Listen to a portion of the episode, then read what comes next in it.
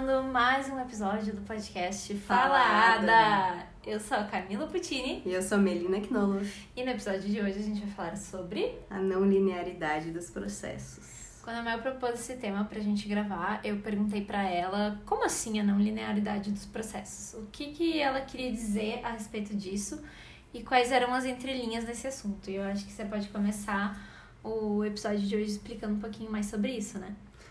Sim, eu venho pensando há alguns dias sobre como os processos não são nem horizontais nem verticais, eles não seguem uma linha ascendente ou descendente, sobre como tem muitas curvas pra gente chegar onde a gente imagina que quer chegar, ao menos. Você lembra dos planos que você tinha há alguns anos atrás? Eu lembro que muita coisa mudou, né? Eu comecei cursando ciência política, fui pro jornalismo, acabei vindo para Porto Alegre. Quando a gente se conheceu, você queria fazer concurso público e viver nas horas vagas de poesia, né, como uma válvula de escape. E um dos meus planos era me mudar para Florianópolis, porque eu ia estudar em uma cidadezinha bem pequenininha perto de Blumenau e provavelmente trabalhar por lá. E muita coisa mudou, né? Desde que a gente se conheceu. Nossa, e... completamente. enfim, mudanças constantes aí. E bem significativas, né? Hoje a poesia faz parte do meu dia a dia, não consigo viver ela só nas horas vagas. E impensado um concurso público, né? Não faz mais parte dessa realidade, não né? faz mais parte do que eu acredito. E você, como virginiana, assim, assumida, sempre teve planos ou não? Sempre tive planos. Até descobri que os meus planos mudam muito rápido, porque na verdade a pessoa que fez aqueles planos já não mais existe, né? É, eu lembro que quando eu tinha, sei lá, uns 16, 8 anos, eu tava fazendo alguns planos de vida, assim, né? E aí a minha irmã, ela já tava acho que no meio ou no final da faculdade, e ela falou: não planeja demais, deixa umas lacunas aí, porque a vida vai acontecer e muita coisa pode mudar. E eu lembro que os meus planos era me formar na faculdade com 21, 22. Uh, ficar assim, já sair estável, estabilizadíssima pro mercado de trabalho. Aí conquistar ali o meu mercado em que uns dois anos, e aí depois eu ia casar e ia ter filho, e era isso aí. Tudo antes dos 30. Me via mãe com 25. E hoje eu vou. Nem sei, eu vou fazer 27. 28. Eu tenho 28. Não, eu tenho tem 27. a pessoa era tão planejada que agora não sabe mais nem a idade que tem. É, eu tenho 27, vou fazer 28 e sei lá, acho que esse cenário só daqui uns 5, 7 anos. Acho que as coisas vão. As prioridades vão mudando, né? A gente muda algumas certezas de lugar no meio do caminho, né? É, eu, eu sempre tive o, o desejo de ser mãe, de ter uma família, mas aos poucos eu fui entendendo que muito do que era mostrado, porque né, há 10 anos atrás pouquíssimo se falava sobre maternidade real. E ao longo desses 10 anos eu acredito que eu fui entendendo o quanto essa maternidade era romantizada e o quanto que eu precisava me priorizar no momento inicial para depois conseguir priorizar o outro, né? Que é a mesma coisa de se amar primeiro para depois amar o outro. Então, E até passar pelas vivências que tu precisava passar para colher essa maturidade, para dar vida para um outro ser e influenciar quase que em 100% em como ele como vai ser a vida dele, né? É, então com certeza isso foi mudando. E, enfim, o meu plano era fazer só uma graduação. Quando eu terminei a graduação, eu entendi que eu queria um mestrado. E até eu realizar esse sonho, que ainda está em andamento, é, muitas coisas aconteceram no meio disso, né? Então eu tinha aquela coisa do tipo, ah, eu vou sair da graduação e eu vou ir direto para um mestrado, e eu não sei se vou para o doutorado, mas eu vou dar aula. E aí, enfim, no meio disso tudo a gente se conhece, a gente cria marca, outras coisas vão surgindo. Eu tinha vontade de sair de Porto Alegre, a gente fica em Porto Alegre. E agora tá tudo mudado, né? Esse ano já vai ser um ano completamente diferente. Sim, eu acho que quando a gente tá fazendo esses planos de, ah, vou me formar com 22 anos, vou ter filhos com 25 anos, a gente ainda não entende que a vida não se trata de números, em que idade não significa muita coisa e o quão sem sentido é apostar corrida. Ah, eu preciso ser a primeira a chegar. Eu acho que se você chegou no lugar que você queria chegar, você ganhou. É muito mais importante a vivência e a experiência, né? Do que a chegada em si. Sim. É aquela coisa, né? Muito mais importante trilhar o caminho do que receber o prêmio. Exato. E aí, ao longo desses 28 anos, como virginiana, que você cobra muito, eu entendi que às vezes a gente precisa dar um passinho atrás para pegar impulso, sabe? Que não é errado desistir, que não é errado mudar os planos, que tá tudo bem reformular porque a gente tá o tempo todo se reformulando e somos novas pessoas a cada, a cada dia, né? Ao longo do tempo a gente vai descobrindo que a idade não traz só dor nas costas, né?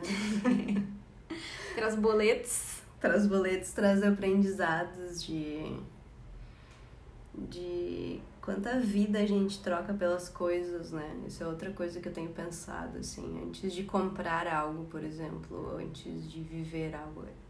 Quanta vida eu tô dando em troca disso, sabe? É que nem quando você comentou, né? Quando a gente compra alguma coisa, quantas horas de trabalho a gente investiu para obter aquele dinheiro, para daí comprar certo item, né? Que às vezes as pessoas ficam, ah, mas é só 5 reais, é só 10 reais.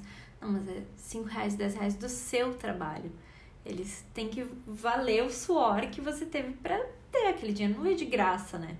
Quer dizer, em algumas situações talvez tenha vindo, mas para grande maioria da população, assim, não veio. Ah, e às vezes você trabalhou 20 minutos para ganhar 5 reais. E aí quando você vai gastar eles em 10 segundos, você não valoriza. É.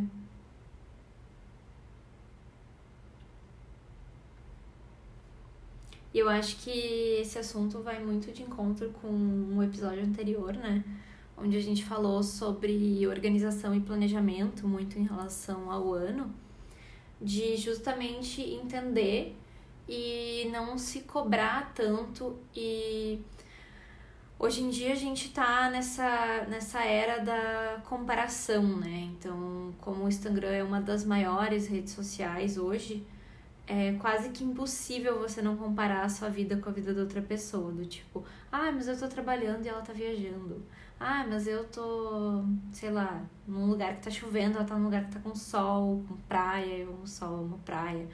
Então, é quase que impossível não se comparar e não achar que a grama do vizinho é sempre mais verde, né? Às vezes a grama do vizinho é de plástico a gente nem sabe. É, eu acho que é muito também de. É, demora muito tempo para conseguir entender a você não se comparar tanto, né? E não se cobrar tanto. Porque não é porque aquela pessoa, sei lá, viaja toda semana que a vida dela é maravilhosa, ou que ela tá. No, mora num lugar com praia e você mora num lugar com chuva, que ela ama. Mas ela odeia praia, sabe? Então tem muitas mini questões que a gente não sabe, assim. E eu acho que uma das principais coisas que você me ensinou foi que a gente nunca pode julgar o outro, a gente nunca sabe o que está se passando na vida do outro. E essa, assim, é uma tarefa muito, muito, muito difícil de aplicar no dia a dia. Porque às vezes a gente fica assim, nossa, pra que tão grossa? Nossa, pra que sapatada? Mas a gente não faz ideia do que aquela pessoa tá passando. E às vezes fica aquela questão, né? Do tipo, mas essa pessoa não faz nada, essa pessoa só trabalha e estuda. Sim, mas e, e todo o resto? E toda a bagagem dessa pessoa? E a, a família. Gente nunca sabe quais são os problemas, problemas, que ela tá enfrentando, quais são as batalhas que ela tá travando, né?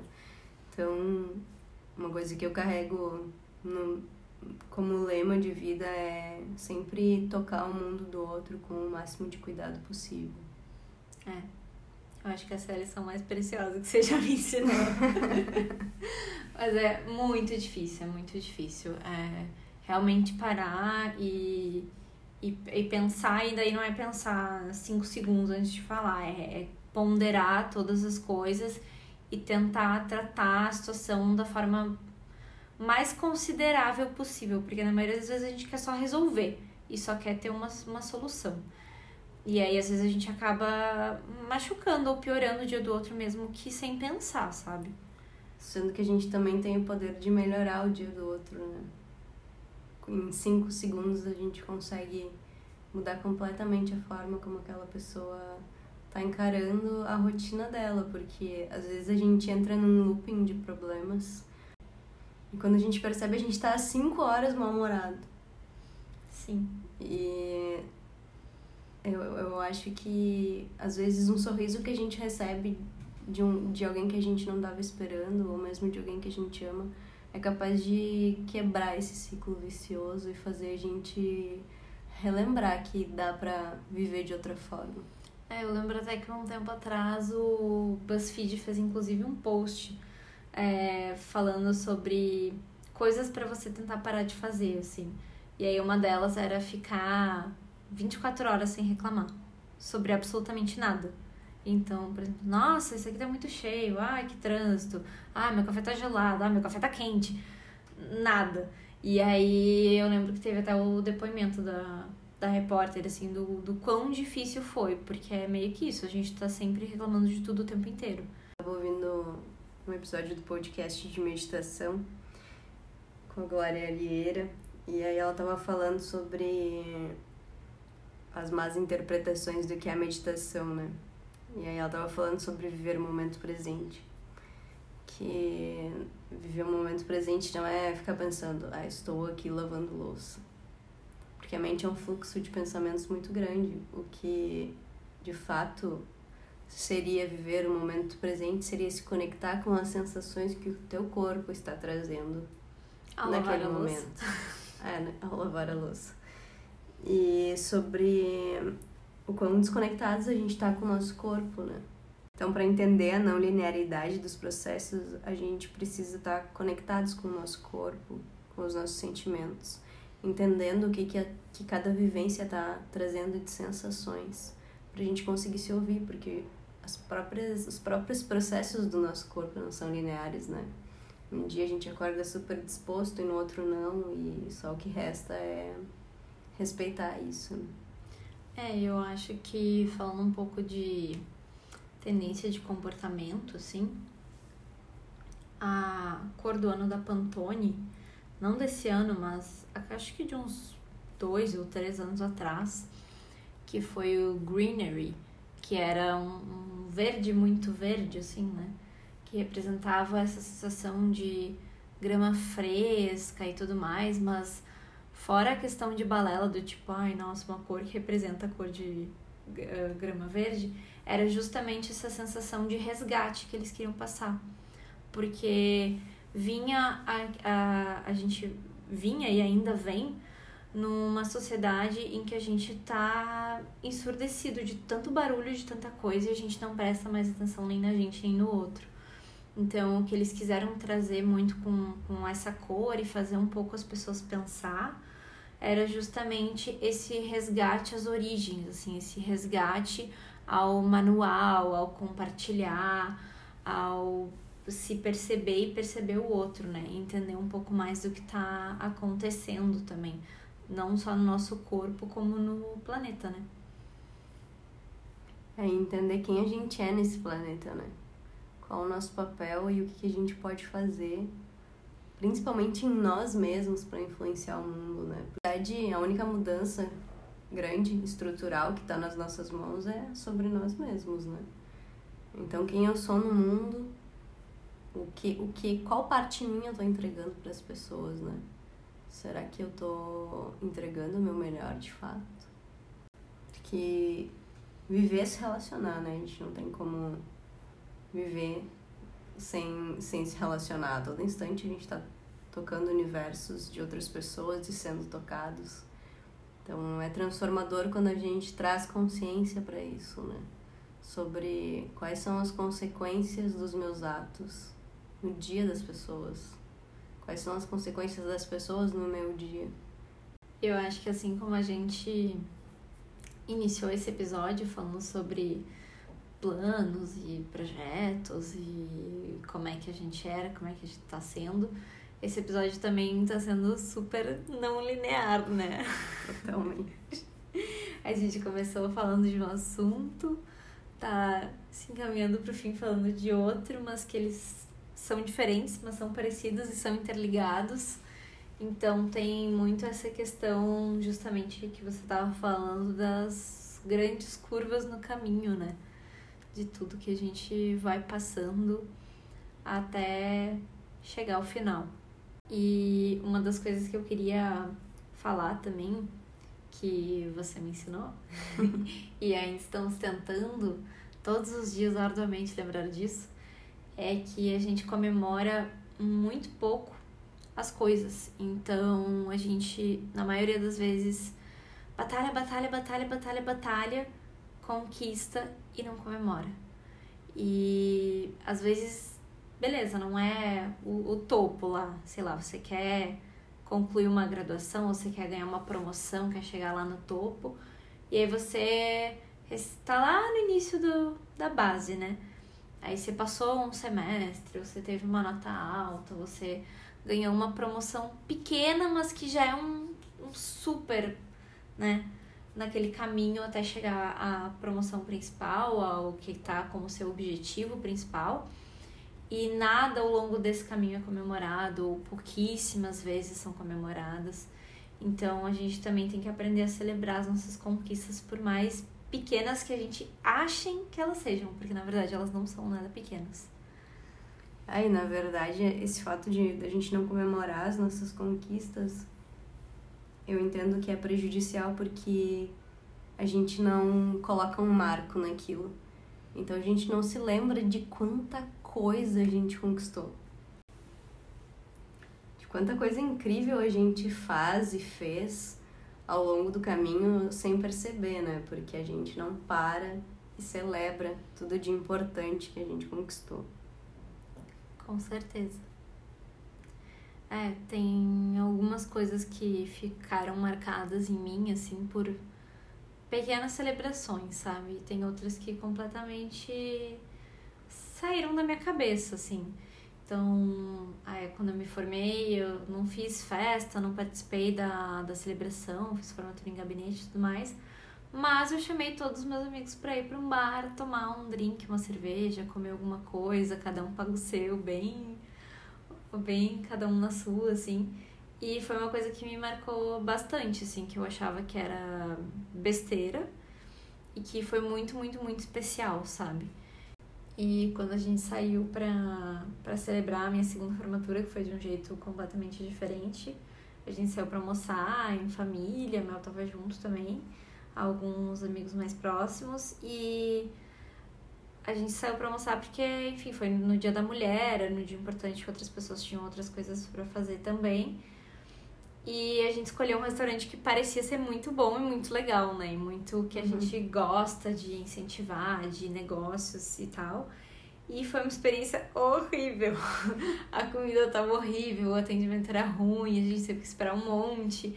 Mas ainda assim, o dia tá marcado como super especial para mim, sabe? Só pela. Acho que tu pelo parou fato... pra prestar atenção nele, né? É, e pelo fato de eu estar tá cercada das pessoas que eu amo, sabe? Então, essa coisa de, de ter quem a gente ama próximo pode ser a maior furada da sua vida, mas vai ficar marcado de um jeito ou de outro, assim. A gente tentou celebrar e a gente celebrou do jeito que deu, mesmo o lugar não sendo tudo que a gente esperava. É que no fim não é o lugar, né? É... São as pessoas que dedicaram tempo, que dedicaram atenção e carinho para ti naquele momento, né? Com certeza e sobre a não linearidade dos processos, eu acho que é importante a gente lembrar que sempre dá para recomeçar, né? Que se você começou algo e no meio do caminho parou, Não precisa botar tudo a perder porque em algum momento você falhou naquilo. Você só precisa recomeçar e ir atrás do que você sonha. Por vezes, a gente não faz tudo da melhor forma possível ou da forma como a gente projetou que seria a melhor forma possível. Mas isso não quer dizer que a gente não deu o nosso melhor, né? Era o que a gente podia fazer naquele momento e foi feito. É, às vezes é o nosso melhor daquele momento de tempo, né?